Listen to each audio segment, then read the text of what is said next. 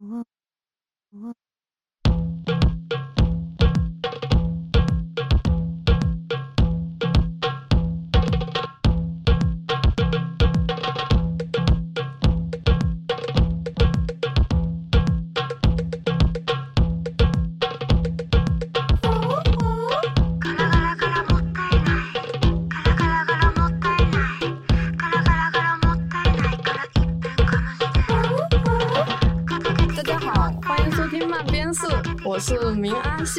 我是铁熊，我是大刚。大刚是谁呢？大刚是谁呢？大刚是谁呢？什么情况？你们也先介绍我吗？你快介绍我，我才好接。好，我来大家介绍一下大刚是谁。大刚是这次想要给大家介绍的一个慢边史的新朋友，以及是我们读库新媒体的编辑。而他为什么要叫大刚呢？这是因为铁熊最开始邀请我来录这期播客的时候，我们俩还没有深入的聊天或者交流过。然后当时我还不知道我们这一期会聊成什么样，就我就问铁熊说：“我们这一期有大纲吗？”他说有主题，但是没有大纲。听见没有大纲，我就慌了。然后我就想，那我自己就叫大纲吧。有了大纲，就有了一切；有了大纲，就有了底气。不知道这以为什么广告？对对，然后我们每次都会说这是漫编史特别的一期节目啊，但这一期尤其特别。哇，那是什么呢？那是什么呢？是我们的漫画共读会。等等等等。当然，其实共读会这个想法也是他发起的嘛。嗯，你可以介绍一下共读会。好，我来介绍一下，我有点像那种现场连线的感觉，不知道为什么会找好。对啊，对，就是呃，我来介绍一下为什么我们当时会想发起漫画共读会，是因为半边史第一弹都已经整装齐发，很多读者都已经收到了漫画，然后他们有在微博上、豆瓣上，包括漫边史的公号或者读库的公号上给我们反馈他们对于漫画的阅读分享，所以就想说通过漫画共读会的这个形式和大家一起。起来阅读、探索、看漫画的美妙。嗯，突然感觉新媒体编辑就是专业，不仅对吧，声音好听，然后这个业务能力也强。对，就为我们漫编史就想了这么多。那天大班，然后我刚好看到大纲嘛，然后跟他一起 往外走，他就说到新媒体编辑就要为读者着想，还要为读者谋福利。对对对，嗯，太棒了，自我表扬。好了，那我们这期的共读会就开始吧。下我们要共读哪本书？就是藤本里的《梦晕》这本书。对，感觉这个时候好多读者都已经在默默点头，说我看了，我看了。哇，啊，确实，就大纲来了之后，真的有了底气。开始节目氛围活泼了好多。我以后要多和大纲录节目。好，可以的。我总感觉我像是在收听那个电台连线。好，这边 虽然大纲不希望我提啊，但是我还是想提，就是他在是新媒体编辑之前，他当过一小段时间的记者，可能这个跟他的表达能力，或者说他希望跟大家沟通和互动的方式可能有关系。好的，在这里呢。好的，完了，你真的就 就是外场连线，其实大纲和我们坐在一起。好的，这是他口头禅，大纲的口头禅是好的。我现在其实挺紧张的，然后我一紧张，我那个脑子就容易起雾，我就可能找不到我想要表达那个句子和词了。其实我最开始有一句开场白的，我忘记说了。嗯，是什么呢？感谢铁熊的邀请，让一位不善言辞的同事首先录上了播客。天哪！我觉得大纲对自己有些误解。你没有见过什么叫不善言辞？阿星打算现身说法。对，我一会儿给你表演一下。我感觉，你看我们现在，我看一下时间，我们基本上已经录了差不多七八分钟了。我感觉这其中有四分钟都是笑声，还没有进入正题。对对，让我们进入正题吧。好，来吧。这次其实我们是想聊一下藤本里的《梦晕》。对。然后之所以会选择这部作品，是因为它不仅是在编辑部，然后也是在我们实际跟读者的这个互动和反馈中评价和回应最好的一本。包括比如说，不管是阿星还是大纲，他们两个也都非常喜欢这一本。其实我自己作为编辑来说，也确实有很多人会问我说：“啊，铁熊，你看完？”这本书你有什么感受，或者说你什么感觉？我的回馈都非常的无聊。我说我的感觉就是哦，我看到好多错，我希望能快点加音，然后让我能改正错误。我和书的距离还是有点过近的，我就希望跟书有一些距离的人，然后他们来去聊一聊这部作品。那你第一次看到它的时候，还记得那个感受吗？我在第一次看这个漫画的时候，我的感觉就是它真好看，我要做它。就而不会想它真好看，它为什么好看？我要和人分享。所以我某种意义上还挺感谢大纲能给我一个和大家分享我阅读感受的机会吧。嗯啊，这是一期互相感谢的节目。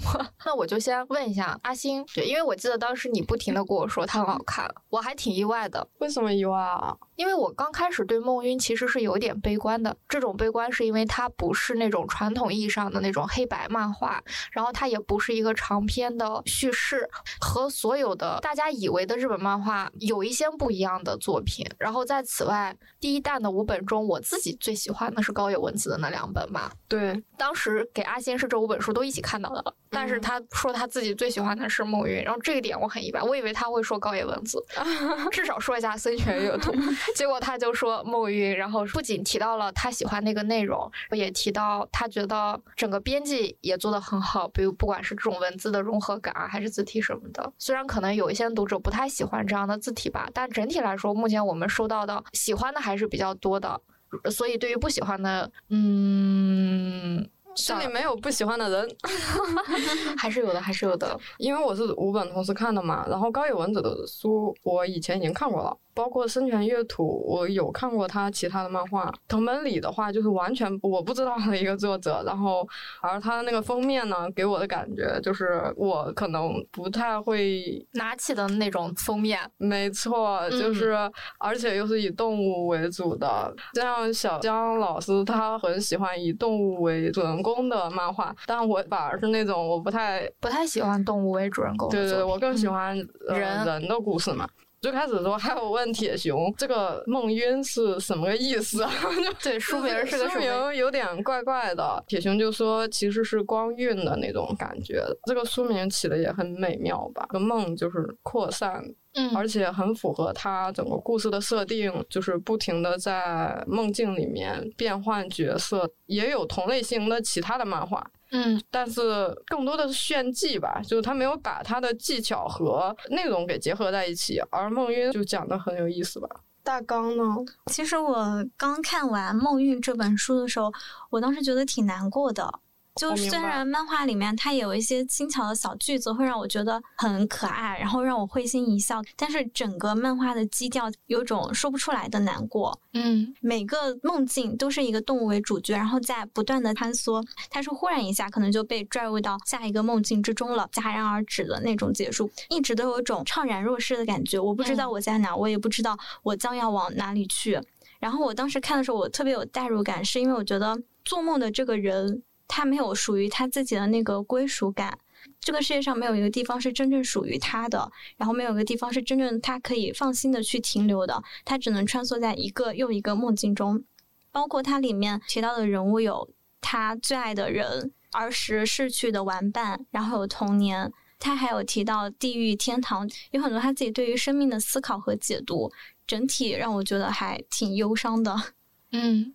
并且，其实这个漫画我一直到现在还有一个疑问，也是上次和有一个同事聊到，今天想和你们一起探讨一下，就是漫画里面关于荣造和质保，嗯，这一对人物，我不知道你们是怎么解读荣造和质保的关系的，哦，我还挺好奇的。我的感受，一个就是画外音的感受，这是藤本里他自己非常喜欢的名字。然后他会不停的使用这个名字，这个名字就很像志明与春娇，当一个符号一样的东西会反复出现，而且是没有任何逻辑的。然后故事彼此之间可能也是没有关系的，因为它是一个接一个梦嘛。其实这个就很像我们实际生活中做梦的那种感觉。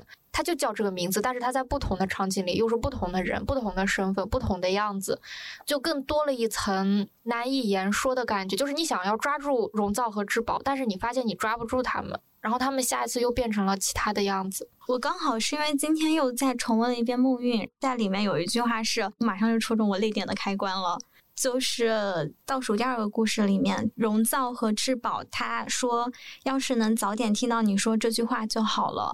在你留下我去遥远的宇宙那端之前。嗯，然后我就感觉好像他们其实明明是互相陪伴在身边，但下一个画面就切换到一个人在外太空，然后另一个人成为相片中的形象了，就感觉好像荣造应该是至宝很挚爱的一个人，但是又是他失去的那个人。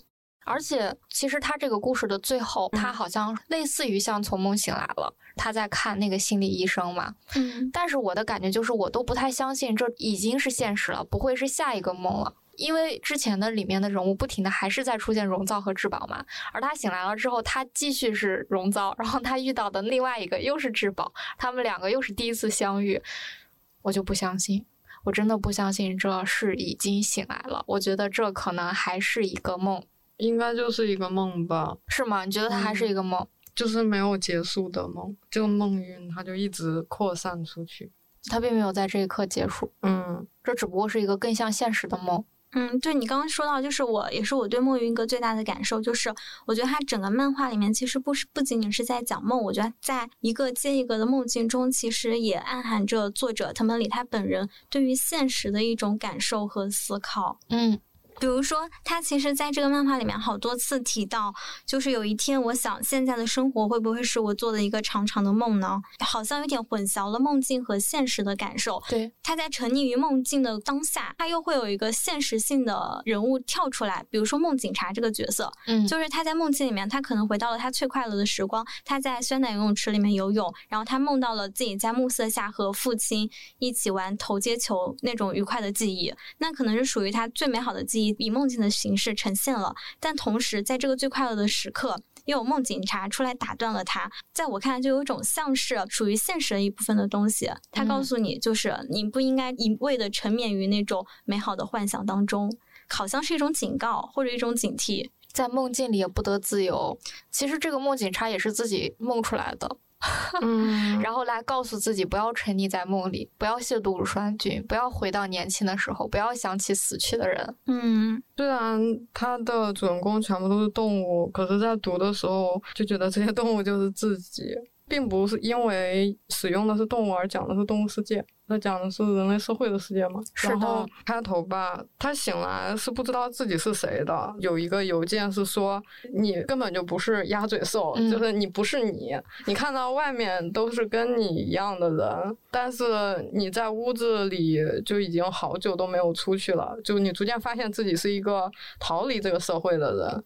但是你忘了自己为什么逃离了，然后你又回到那里，因为你之前全部都不记得，所以你感到了一种解放，就很奇怪对吧？那个地方可能是你想要逃走的地方。嗯它前面它会有一种从城市里就比较现实的那种环境，然后逐渐到一个越来越怪异的方向。嗯比如说前面可能是城市啊、监狱啊，你不知道被什么样的城市困住，你发现自己可能是被监狱困住，而这个监狱可能是你自己做的梦，可能你是被自己困着的，但是你不知道自己为什么被困着，只是知道被梦警察抓来了。当你再醒来的时候，就是他变成袋鼠那个稀里糊涂的坐上公交，有另外一只袋鼠就跟你讲自己是怎么坐上这个公交，以及这个公交要到哪。然后你好像是有了一个方向的，结果到地方之后，别人说你来这个地方不对，你走吧。名单上没有你。对，这个地方没有你的空间，然后于是你又离开了。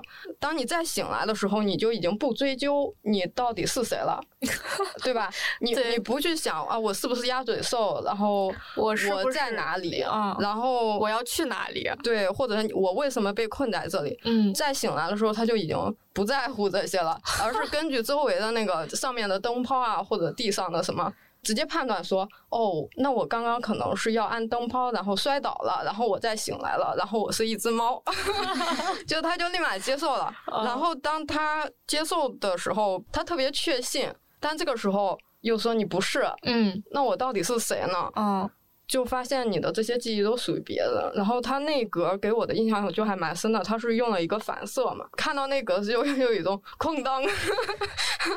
为什么？那是这是你爷爷的记忆哦。对对对对对。那我在谁的身体里？然后我到底是谁？对，就是你本来确定的那些东西又都在不确定了。然后你再醒来的时候，就变得就整个氛围全部都变得诡异了起来。嗯，前面都还是城市，然后房间内，然后是比较规整的那种。到下一个故事的时候，它就变成了城市里面是大海，然后藏着一个章鱼。我去解救这个章鱼，以及我在睡觉的时候，那个章鱼来找我，那个影子，就你，它最开始还不是以一个章鱼的形象来找你嘛，它是以一个黑影的形象。嗯，我在看这个故事的时候，看到这个黑影，就想，哎。这难道这是那个就前面的那些灵魂？然后这个人可能才是是另外一个主角吧，另外一个灵魂。然后接着发现哦，原来不是。然后他解救了他之后，那点就给我印象蛮深的，因为他生活的这个城市暴雨啊，各种整个都变成了大海，然后其实是不适合他生活的，因为他是个狐狸吧还是什么？你吃了这个药丸，你就可以变成章鱼。然后他就把那个药丸给扔掉了。对他这个哼就扔掉了。对。这个给我的感觉是有触动到我的，就是第一，我救你可能并不是要这个药丸，对，但你就给了我一个药丸。其次是这个世界我并不喜欢，就我知道我吃了这个药丸，我可以就是水世界随我快活，对，舒适的生活在这里，但是我并不喜欢这里，所以我就把它扔掉了。然后他就紧接着就到了下一个世界，嗯，你就觉得他的灵魂就一直在这个世界里面游荡。虽然这些故事看起来好像是没有什么联系的，但是他那个故事好像就像刚刚说的，他是有一个很有秩序的状态，然后逐渐的。就越来越诡异，或者越来越迷幻，就离现实有点越来越远了。对，因为到后面就直接是就梦梦就晕开了，就晕的离现实越来越远，越来越越来越。对，醒来之后就坐着死神的船去死神的酒吧，不对，对，对他那个渔夫也不是死神，反正就是一个骷髅，然后去死神的酒吧，然后甚至是在一个核爆已经废弃了的城市里，就是离现实越来越远的一个设定，甚至是一个沙漠里的小房子。你越往后看是越这种兴奋感是越强的，因为你不知道他到哪了，准备去哪里，会去哪里，又遇到什么，而且他越来越不纠结这些了。哦，对，我有一个印象很深的点，就是他们其实那是里面最不起眼，也不太被人提到一个小故事。嗯，就是他们当时一起去。坐飞机两个人，然后他就是有那种强迫症，然后那个那个我也很印象很深，然后反复确认，反复确认，就就很害怕门没锁好啊，就煤气没关啦，然后水龙头没关啦。他我觉得那一对就是荣造和质保，对他们两个就是荣造和质保。然后那个质保就给他说，你看我们出门前拍的这个视频，然后再给你确认，还拿个确认单，然后 check 一个一个的确认，最后发现都锁好了。我刚开始真的就是以为就是是他自己疑心病，对，然后他在那里幻想出来那个邪恶的小人在那里 说。而且那个邪恶小人还在那里宽慰他，就说你要为你的同伴着想呀，对吧？你看你这样神经质，大家都没有办法好好的享受假期了，对吧？而且给人的感觉就是，你看质保之前也说了嘛，我能把这种担心病的荣造带出门旅行，就是一件很了不起的事情，就能感受到，就因为他的这个问题导致他的伴侣肯定会受到影响嘛。结果他就说你要为你的伴侣想想，他就好好吧，终于想开了。然后两个人躺在那个到达目的地，躺在沙滩上说：“哎呀，我觉得其实那些也没什么大事，都不重要。”对方说：“你能这样想真好。”我以为就差不多了，结果没想到。但是那个结果没想到让我觉得好浪漫啊！就是即便整个家天崩地灭，但是我爱的人在我身边。哇，你咋这么理解的？我只是觉得小人原来真的存在。你看嘛，这就大家这个读点不一样。我当时看到那一幕，我觉得哇，好甜啊！我看到那一幕觉得好恐怖啊，小人真的存在。对，我也觉得恐怖。真的啊，真的，你小人应该放火、开窗，然后放水，把家毁了。对，我当时想家毁了也没关系，我爱的人还在就好。天，这真的不一样，太不一样了。嗯，那我还想问一个，就是你觉得你从这个故事里能找到的共鸣感，或者说你觉得哪一部分最触动你？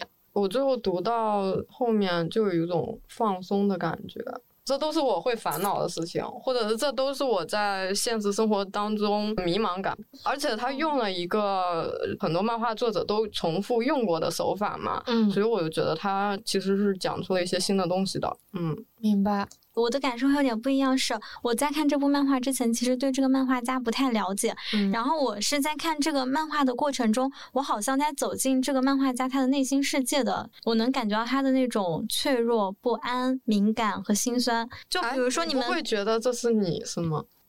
你不脆弱，你很勇敢？我 莫名被夸，就就是就是你们刚刚讲的好几嗯。个意象，其实我当时是另外一个解读。就比如说像刚刚铁熊说的，看似死神的一个人，哦他们一起坐船，然后去往地狱酒吧，然后包括那个云朵上掉下来一个梯子，然后他爬上梯子又见到了逝去的玩伴，包括他从那个墓地中醒来，然后去天堂报道，然后天堂说没有你的名字，就所有这一系列的解读，对我的感觉是，我觉得那个作者他可能在思考生命。就他可能、哦可能是自己的生命时日不多了，我甚至感觉他一种纠结感，一种徘徊，对生命的徘徊感，一种觉得我好像可以去接受天堂或者是地狱，我可以去面对死神，但是一方面他又对那个世界是有怀念的，对，就比如说他去天堂报道的时候，他其实那个心境感是很坦然的接受，好吧，那我就去天堂报道，然后就被告知说。你的名字不在那个手册上，所以你无法报道。然后包括他说他爬上梯子见到了儿时的玩伴，然后他本来以为会和儿时的玩伴可能一起去找小时候最珍贵的那个东西，但是最后他又从那个云朵上掉下来，掉入另外一个梦境了。相当于他没有跟儿时的玩伴在天堂重聚，只是在天堂偶遇了那一面。我就总觉得这是他在死亡之前的一个思考，然后所有的这一系列的意象、梦境组合在一起，我感觉是他面对死亡的一种准备，因为。你一下子面对死亡，你心里是充满恐惧和害怕和惊恐的。然后面对死亡其实是个漫长的过程，然后他不断的通过和死神的对话、和天堂的对话、和逝去的朋友的对话，然后还梦到了自己最挚爱的那个伴侣。我感觉是一个很漫长的给自己心里做一个铺垫，面对死亡的准备过程。然后我我不知道我 你记这么讲确实是好悲伤啊。对，所以我后来我越看越到后面就越悲伤，因为后来他后面我刚刚说的那个故事，就是说如果你能早点说出口就好了，就曾经和你在一起的日子是最好的日子。他说如果这句话你能够早点说出口，我就感觉有一种来不及了，但我。我不确定那个来不及是他的生命来不及，还是他已经失去了他最爱的人。我还记得我当时看完这整本《梦韵》之后，那天是骑着自行车回家，当时脑海中就不停的在闪现他的那些梦境，然后我就边骑着自行车边崩溃大哭。Oh my god！原来是这样。竟然还有这样的事情。不过你刚刚说的那个，我是想，就比如说他呃，死神去扔那个飞镖，嗯，他扔的不是中心。正常来说的话，他最后的结果就是让你回去重生嘛。嗯，就确实是前面也是，就是你离开吧，然后你都他都对，感觉站在死亡是每一次对对接近死亡边缘，然后又走离开了，就相当于他面对了死亡，他走到了死亡的门口，但是他又没有勇气走进。打扮把那扇死亡的门给打开，然后他又返回了，就感觉他对人世间还是有很多留恋的，但是他又要开始去面对死亡。因为后来查了藤本里他作者的嗯资料，才知道他这是他最后一部心血长篇，然后他那个时候其实已经知道自己得了一个重病，他那个时候还不知道，还不知道。但是呢，他总是觉得自己四十二岁的时候会死。对对对，我有有个这个印象是他其实知道自己生命是很短暂的。说如果一个人他预感到自己四十二岁会离开这个世界，然后他又是一个创作者，那他很有可能就会无形中的在他的作品里去流露出来他内心的这种感受。可能他这些人物就相当于是他的一个一个的小分身，帮他一次次的去面对这件事儿，然后。感受这件事儿，但是最终又回来了。就最后一个故事，虽然我依旧不相信它是现实啊，我觉得它可能又是一个梦，就相当于这个梦晕完了之后又开始接戏晕下一个的那种感觉。里面我有一段印象很深，就是当时他不是就在看那个精神科，就是精神科医生嘛。然后那个医生就各种劝慰他，就是用一种你就想想，也许明天世界就末日啦，也许就核战啦，也许你爱的人就死啦。然后每一天应该都是最珍贵的一天。一般情况下，你就会觉得这是还挺好、挺励志的。但是他就说这种话已经打动不了我了。然后他的医生就说：“那你病得不轻啊！”我在那一刻就挺能带入这个角色的。我有段时间是非常消沉的嘛。真的，你再告诉我什么每一天生命中都是最好的一天，然后世界可能会末日，你要享受什么？你其实已经没有办法被这些话打动了。然后我就在想，没有办法被这些话打动的人，或者说已经觉得现实生活没有任何闪光的人。他要去往哪里？就什么东西能真正的拯救他，或者是治愈他？就哪怕精神科医生都无能为力的这种，我就抱着这种你怎么治疗我的这个心情，然后再看最后一个故事。然后结果没想到，就给了他一个千年 计划的手册，然后说什么某种意义上他就放弃了现实，对吧？他要活到睡到一千年以后。突然想到一首歌。因为在一千年以后。世界早已没有我。此时我可以插入那首歌 BGM，所以我当时的感受就是，啊，原来就是逃避嘛。我当时是这么想的啊，然后你就啊是这样一个解决方案。因为那段时间我就是高度代入，我就看你要怎么摆。没想到最后，诶。可能睡了不到两周就醒了，但是他在这个过程中认识了质保，对吧？就是可能在他这个世界里的质保，他在这个世界里的形象好像是个黑柴犬，然后又想到曾经的那个精神科医生跟他说啊，有一家很好的意大利餐厅，所以他在那一刻就跟他说啊，我们要不然就去那个餐厅，就是我就会发现哦，原来生活就是有一个你可以交流的。一起都会感受到饥饿的人，然后以及你也会喜欢去吃好吃的东西，甚至是你还会去关注那个餐厅的风景和角度好不好，甚至是当有了这一切之后，你就会觉得，哎，那就再活一天嘛。那然后这样活着其实也挺好的。我不确定他有没有治好这个黑柴犬，但是他治好了我，就让我觉得活着还挺有意思的。就哪怕是这么琐碎的事情，让我就觉得。我可以把自己从一个去思考终极意义，然后去寻找闪光美妙的这样一个极限的渴望里拽出来，然后去看到最琐碎平常的事儿，然后看到身边的人，然后跟他们一起吃好吃的东西，甚至是跟他们坐在这里录节目，然后觉得就挺好的，真的。然后所以我觉得这是这本书很打动我的地方，就是其实我们人都是害怕。就死在我们看来其实是个很负面的东西，然后我们想要规避它、忘记它，但是在这个过程中，你又不得不面对，就相当于藤本里他不停的在用这种方式去面对这个事儿，然后同时他偶尔也会感到厌世，就是那个对吧？黑柴犬是非常厌世的，他就觉得现实生活中很无聊的，但是在后面那一刻，他就某种意义上他又重新喜欢上这个世界了。可能就是因为质保，就他就是那个伴侣。我觉得就和你刚刚讲的那个，最后他们一起从那个千年计划中逃出来，醒来去吃听说很好吃的那家意大利面。对，我觉得就和那个荣造和质保他们上飞机，你刚刚举的那个例子很像。就即便家里有天崩地裂，但是你在我身边，然后即便我可以就是沉沦下去，昏睡千年，但是我还是想醒来和你一起去吃那家餐馆。就我感觉，就就。就整个漫画给我感觉，即便他有很悲凉的那个部分，但是他有一很暖的部分，是他始终能找到那个伴侣，就荣造身边一定会有至宝。然后他就说，真的太浪漫了。结果这是一个，这是一个爱情故事，这是一个，这是一个人跟人的，这啊不是呃动物跟动物，一个生命跟另外一个生命深刻的连接。对。对啊，因为它我记得它里面有一个台词，是一个小动物对另外一个小动物就说说，虽然你有时会觉得混乱，但有我陪着你不要紧的。我就觉得有我陪着你这件事情，对无论是梦境中的人还是真实的这个漫画家，我觉得这种陪伴可能对他来说都很重要。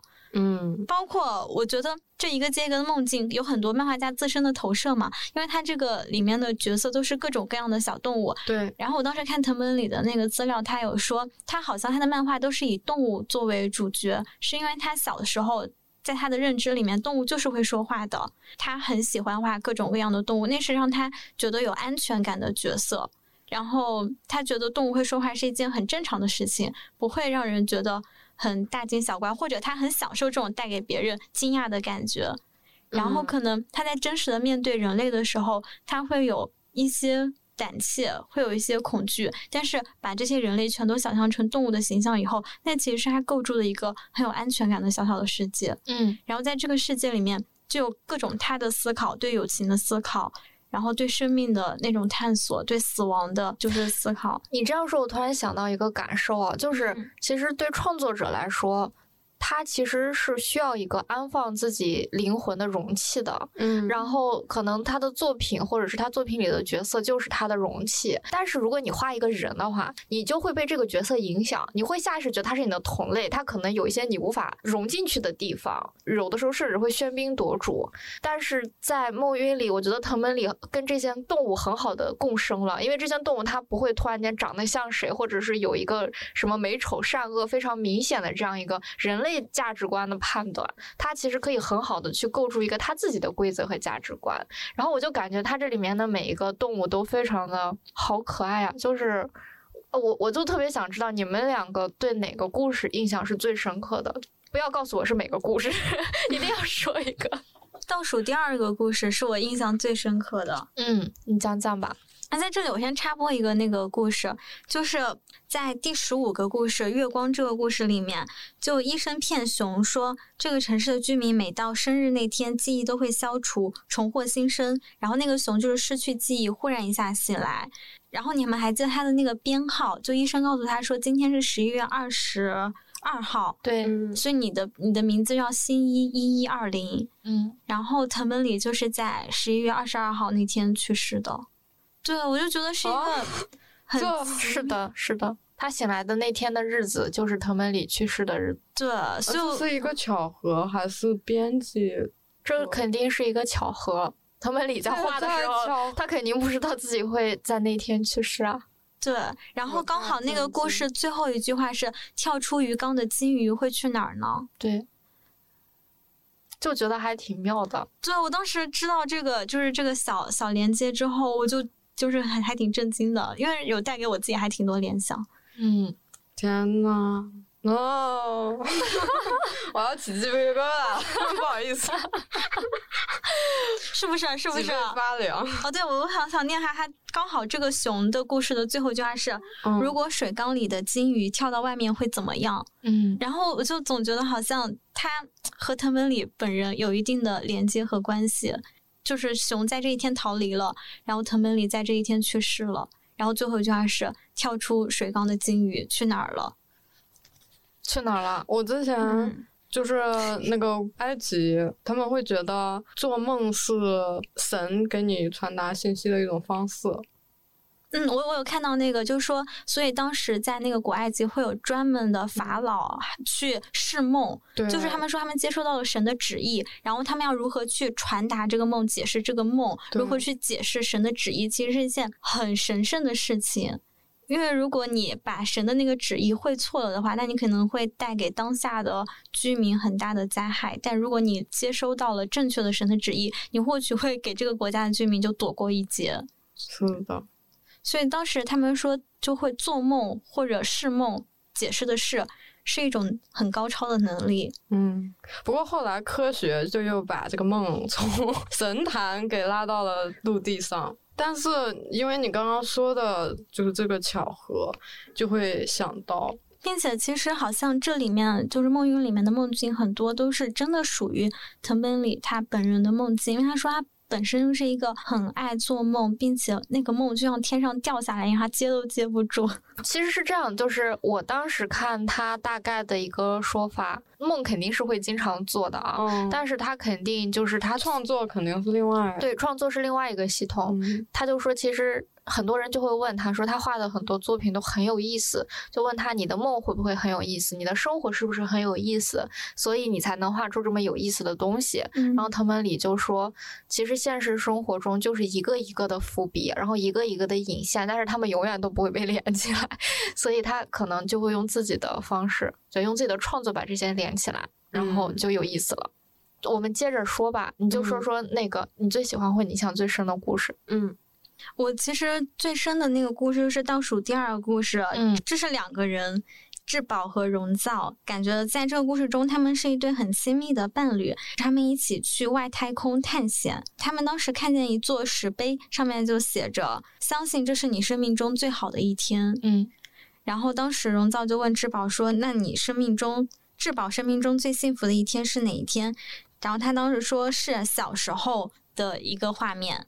然后那个荣造就对志宝说：“和你在一起就是幸福。”和你在一起就是最好的，天气晴朗，红茶也很可口，没有不安，一切都很满足。我就感觉这好像是藤本里他心境最平和的那个当下，他也记录了下来。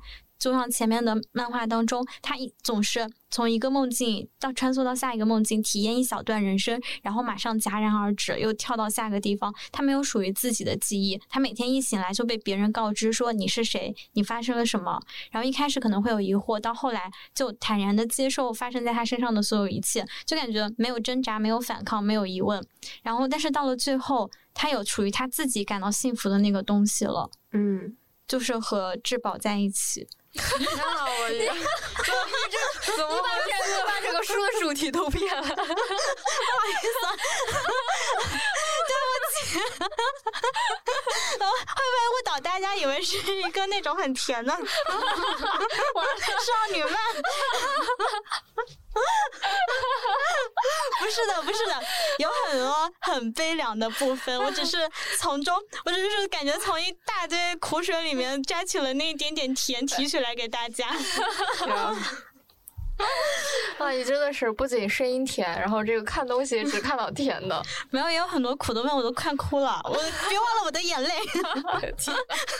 我要被愁死了！我作为一个编辑，我不知道这一刻我该不该感到欣慰了。别别别，还是欣慰一下好不好？就是聊悲伤的东西是自己在心里面消化了，悲伤的东西不太容易说得出口。我是想和你们分享我感觉甜蜜的那个部分。明白？好吧，那你们来说一些悲伤的吧。呃，就是看的时候给我的印象比较深的，其实是那个石梦魔的那篇。一个可能是因为他石梦魔的这个形象吧，就他和前面啊还有后面什么兔子啊、狼啊、狗啊。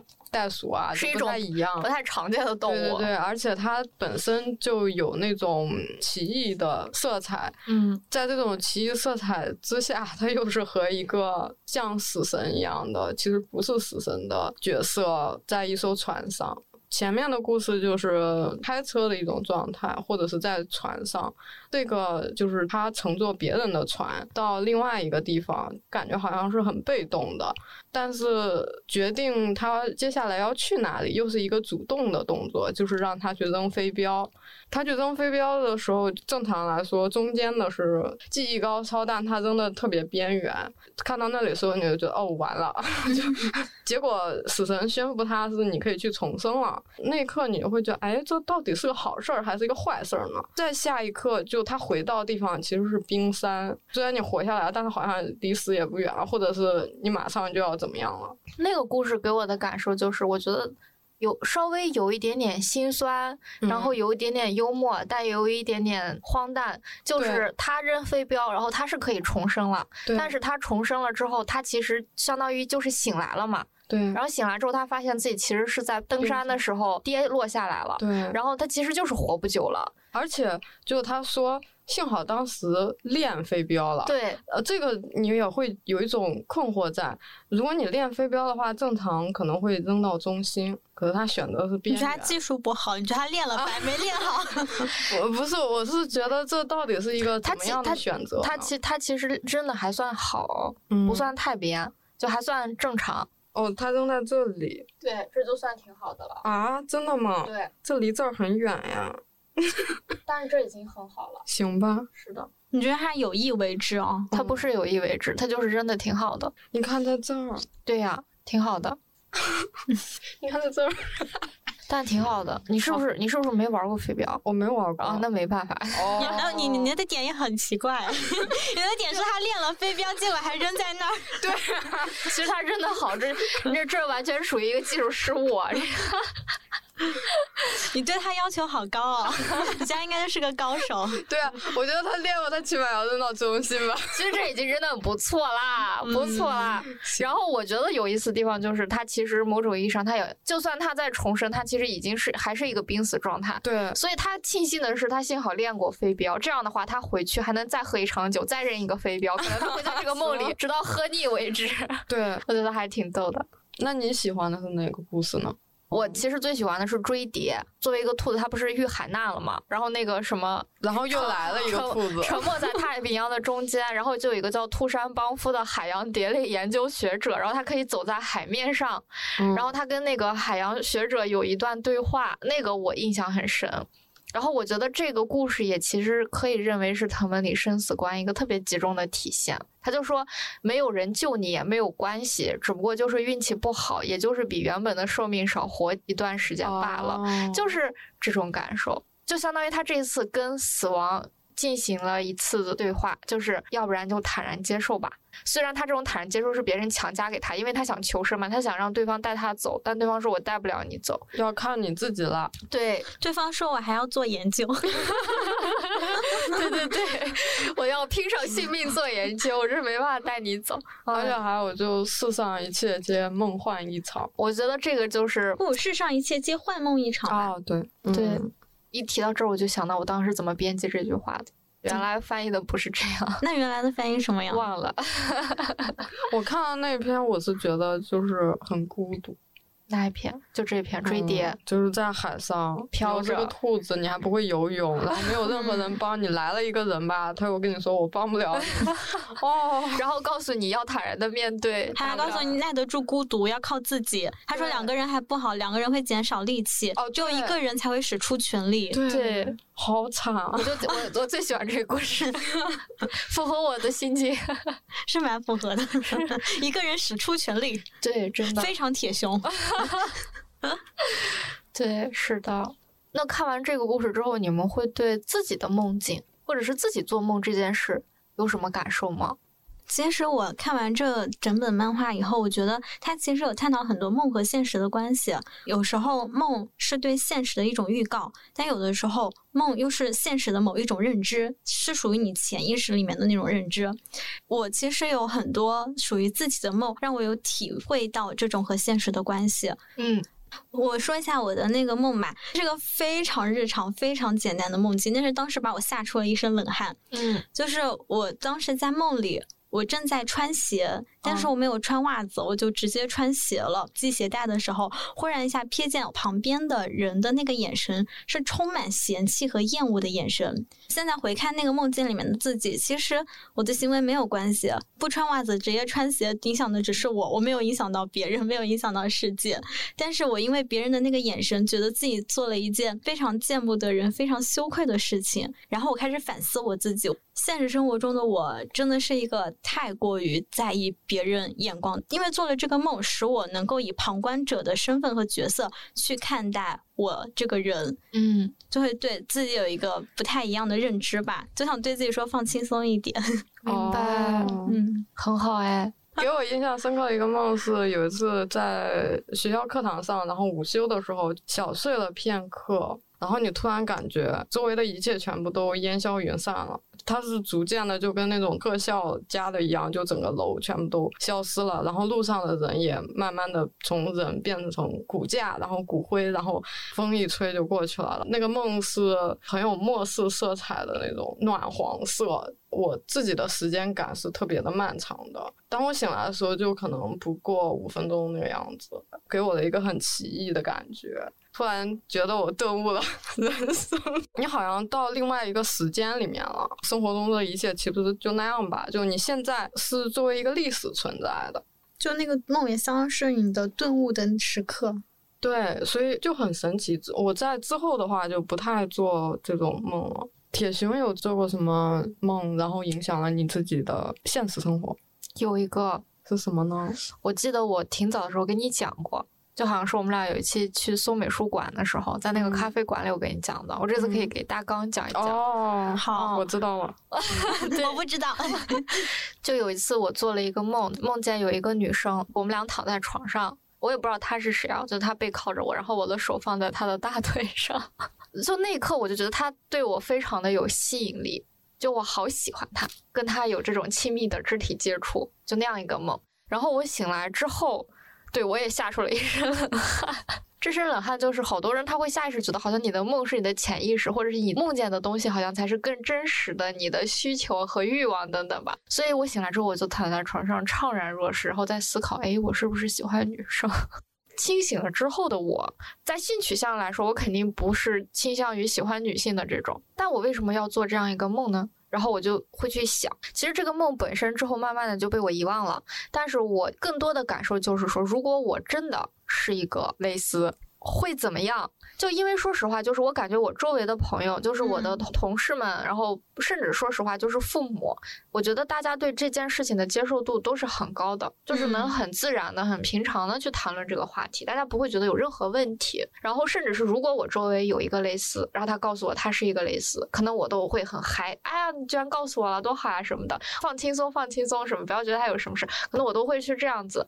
但是当那一刻，如果你自己真的是一个蕾丝，尤其是当你又做完那样一个梦，你就会想，你要怎么跟你的朋友说？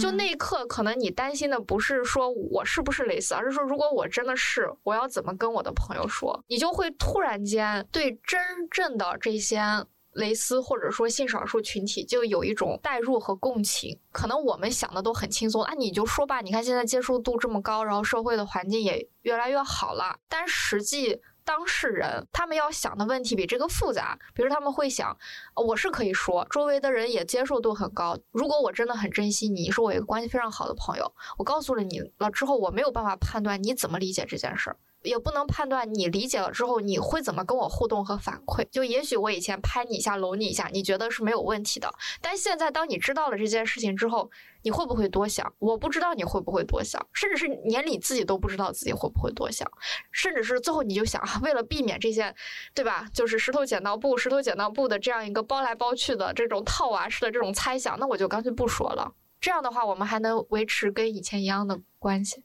嗯，其实我也做过这种梦，就我也在梦里梦见我和女生在一起，就很亲密，就是像那种伴侣一样。然后当我在做完这个梦以后，我在我也产生了和你一系列的那种纠结，然后思考什么的。结果第二天，我好朋友，就我关系最好的一个朋友给我发信息说：“他说你知道吗？我昨天梦见你和一个女生在一起了。”然后我自己梦见我和一个女生在一起了，就是不知道那个女生到底是谁。我稍微插一个题外话啊，就最后可以剪掉。就是其实梦晕它从头到尾都是动物的形象嘛，嗯，但是它里面有出现人，哎，有想起来吗？我有一点点印象，啊，就是小人儿是吗？对，小人也是一个小人，是人的形象，小人是人的形象，没错。除了小人以外，还有一个骷髅算人吗？对，骷髅也算人吗？它是人的骨架，哎，它是人的骷髅啊！我就在想，他一直画的是动物，但是他的死神为什么不是一个动物的骷髅？而是一个人样子的骷髅，这他不是说他从小动物那个毛茸茸的世界带给他很大一个安全感？明白。也许不管是邪恶小人还是死神，都是人的形象。动物都是，要么就是捣蛋的。对，因为我感觉动物是让他有很有安全感的一个形象和角色，而死神就很负面，他不想让他赋予上这样的一个形象。嗯，看来藤本里真的不喜欢人。只有人才能成为死神，动物没办法做死神，不然你让哪个动物来当死神，好像都怪怪的。嗯，我不知道他在画的时候有没有纠结过这个问题。哎，这个这个这个谢运挺有意思的，他可能有想过，而且他动物的死神形象，大家可能没有概念。对啊，那个画什么地狱犬，不过就完全不可爱了。对。哎，这个算是我们一个新发现哎。是的，就这里面唯一不好的导弹的都是人。嗯，大家刚刚聊的，比如说像梦给我们的新的感受，梦给我们的启发，想到那个为什么要睡觉那本书里面就讲到睡觉非常重要。嗯，其中一个重要的点就是做梦或者睡觉，它就像一个心理医生。人在睡觉的时候，你的大脑会不断的去处理、重组你白天所遇到的、发生的事情，会重新校准你的情感回路，提供一个虚拟空间。我觉得这个虚拟空间其实就像梦一样，然后激发你的创造力，这个就还挺奇妙的。一方面是在日常当中没有体验过的一种事件，然后你在梦中体验了，然后这个体验它会给你带来一些新的感受。像之前铁熊就问到关于做噩梦的这件事情，我自己的话就很喜欢做噩梦。我不是指我经常做噩梦，而是做噩梦的感受我是不排斥的。你让我想到藤本里，他也说他其实很喜欢做噩梦，哦他其实觉得做噩梦的感觉很棒。就漫画里的那个角色说，噩梦让他感觉自己真实的生存着，所以他想成为噩梦世界的居民。我不喜欢做噩梦，我最近一直在做噩梦。我昨天晚上还梦见六哥在骂我。哦，你这个噩梦那就有点太现实了。不是说不是，不知道你们有没有从小就听到一句话说梦和现实是相反的。对，对，我就一直在想，为什么大家总是会说这句话，梦和现实是相反？我觉得这是一个特别双标的说法。当你做噩梦了，或者做一个不好的梦了，大家就会说是相反的，就告诉你是好的。当你做一个好梦，大家说你会美梦成真的，对，哦，就是某种意义上，大家都是在安慰自己。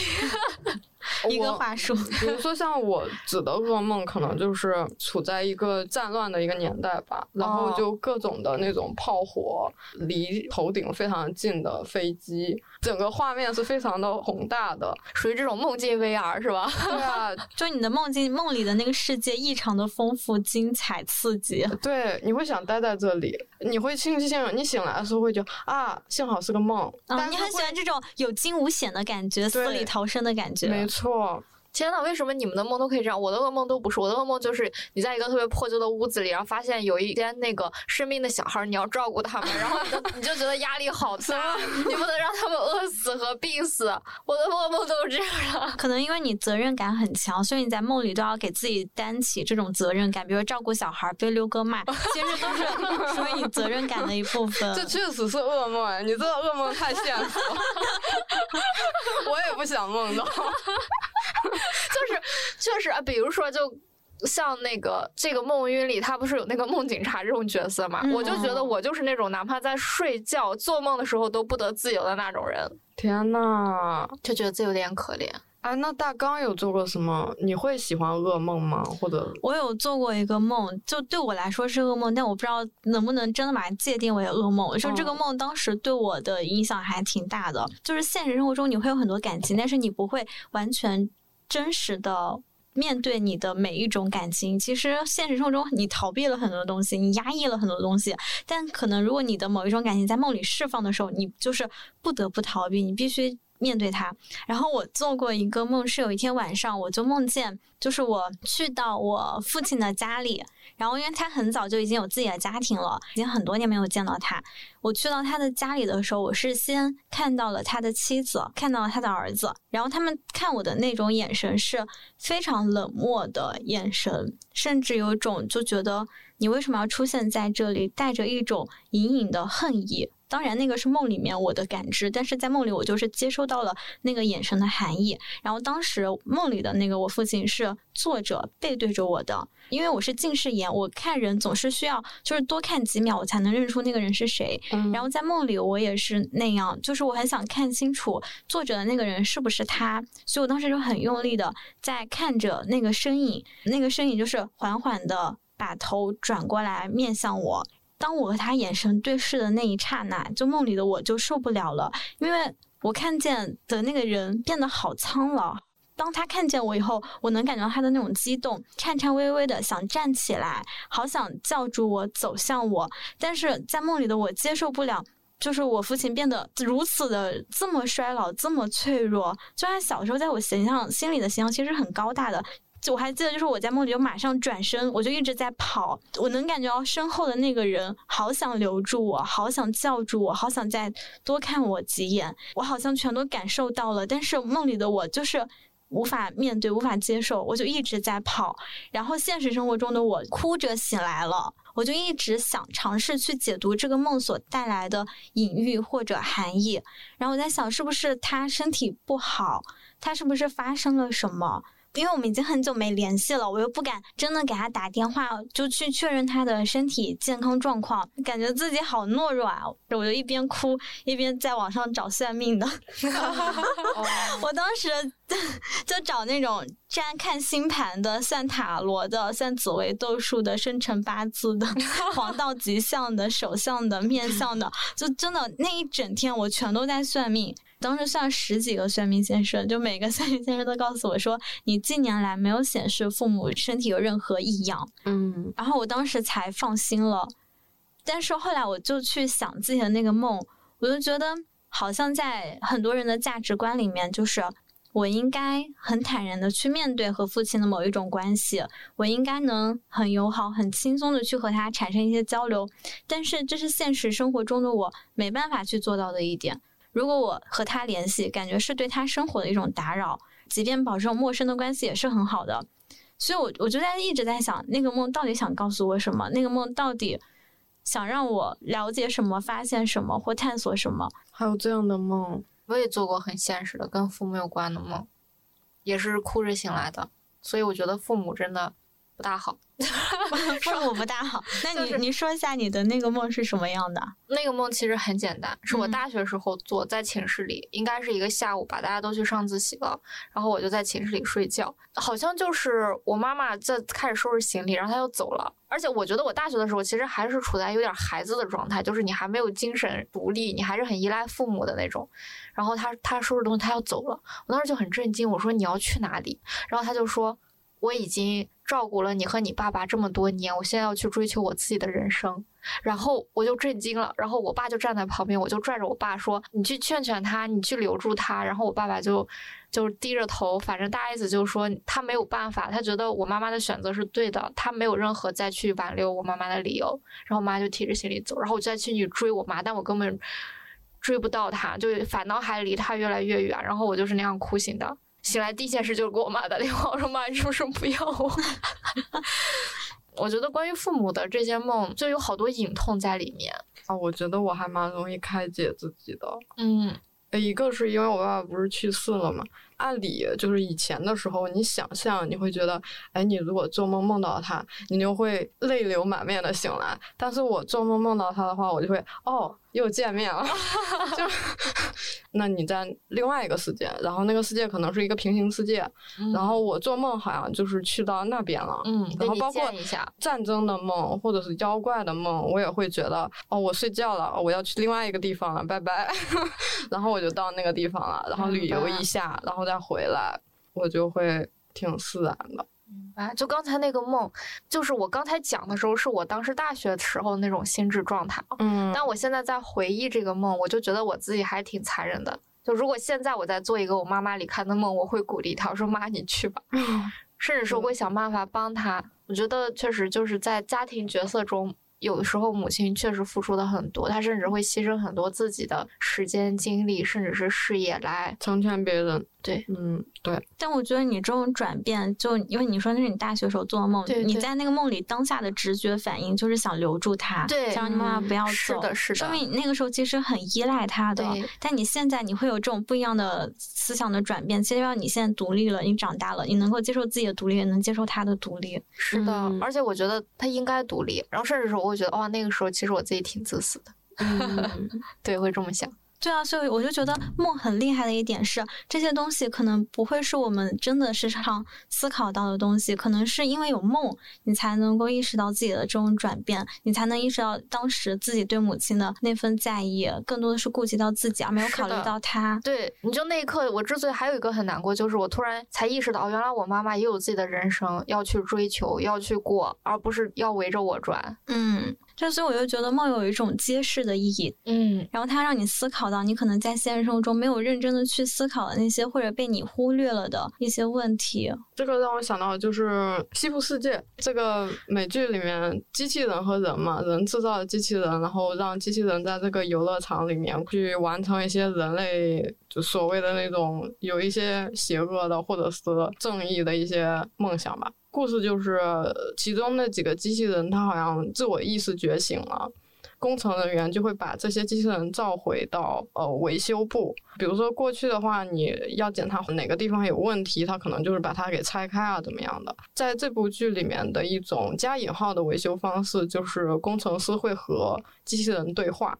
然后工程师会告诉他说：“啊，我们接下来的这段对话就是在梦中，你是做梦来到了这个地方，然后我们来解决一下你在那个世界当中，你为什么会对那些问题产生了一种困惑，然后你为什么有了和程序中设定的不同的表情，这就很像人类自己。”是的，我觉得本来我们这是一期欢快的节目，但现在我们就突然间有点沉重，所以我觉得我们这个最后呢，我们其实可以聊一场自己做过的美梦来结束它。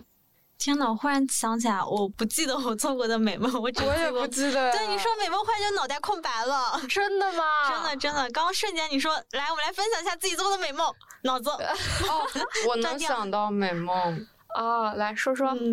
你在说的过程中，说不定大纲也想起来了。我觉得应该不会了。就是我指的我很喜欢的所谓的美梦，就是呃，就是春梦。哦，嗯，但是那个春梦能讲吗？我这期节目是不是发不了了？有点有点好想听的感觉。因因为比如说像我觉得你讲的那种，呃，比如说梦到一个女性，然后摸她的大腿或者怎么样，那个就属于春梦。呃，然后我自己的啊，这就是春梦啦，这个春梦一点不满足是吗？对，一点都不够，我其实摸大腿有什么意思？我我的话可能就是他反而他没有，就是可能凭兴趣吧。哦，还凭兴趣。比如说有的人他界定春梦的那个边界，可能就是他可能是有具体的行为或者是怎么样，但是我自己就让我觉得啊，这个梦真好，已经是让我非常的满足的。他可能就是你会感到有一个人抱着你，嗯，然后是一个很真实的体验，然后可能其中还有一些我自己的个人兴趣，什么兴趣？这是什么？说这个就不能说啊，这个都不能说，说一说嘛。是是你的行为还是什么？没有，就是就抱你的方式啊，对，是你喜欢的啊，什么方式？后报，总之 就是有的时候他会真实到，比如说我在屋里面睡觉，然后我做了这样一场梦，就很开心，就是一直抱着我爸，然后醒来了说啊怎么醒了啊竟然没有这个人，但是那个真实程度会想到，因为我租房子嘛，就难道我刚刚床上真的有人？然后你会因为回到了程度，对，然后真实到你开始想。就是不是遇到了什么 危险的事情？是不是我需要警惕起来？但是就好像分辨不太清那个现实和梦境之间到底哪个是什么。明白。但是会很愉快，因为它太真实了。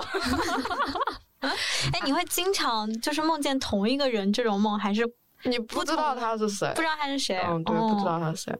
但是你会知道这是同一个人吗？不会，就是一个。随时可变的，随机的，就那个人是工具，这个体验是重要的，那个人不重要，很棒。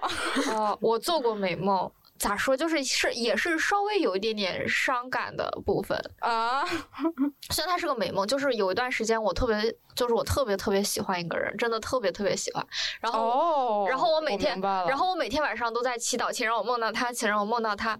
然后，但是呢，我总是梦不到他。但是我把他身边的朋友都梦了一下，就这就是这就是他悲伤的地方所在。就即便是在梦里，那我都不能直接梦到他，而梦先从他身边的朋友开始梦起。就他可能。在我的心中，就是那么一个很难。触及或者是遥不可及的这么一个状态，然后直到有一天，然后我终于梦到了他，没有通过任何的介质、朋友什么的，不会是因为我梦到他周围的朋友都是他周围的朋友给我讲他，或者说我跟他的朋友在说话，但是他在很远的地方，甚至是他生病了，我想去帮他，但是我都帮不了，就是这些都是噩梦。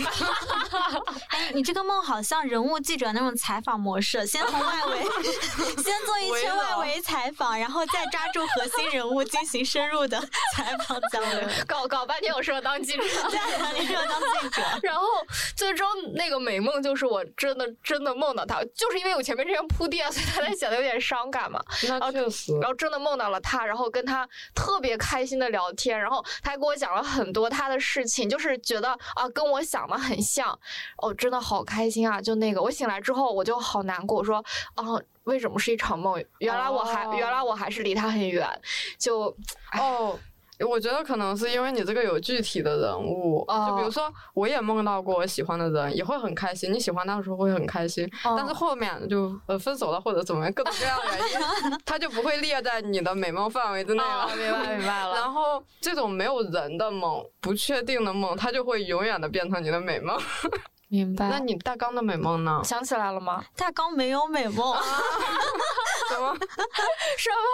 大纲好悲伤。大纲确实想不到什么美梦哎。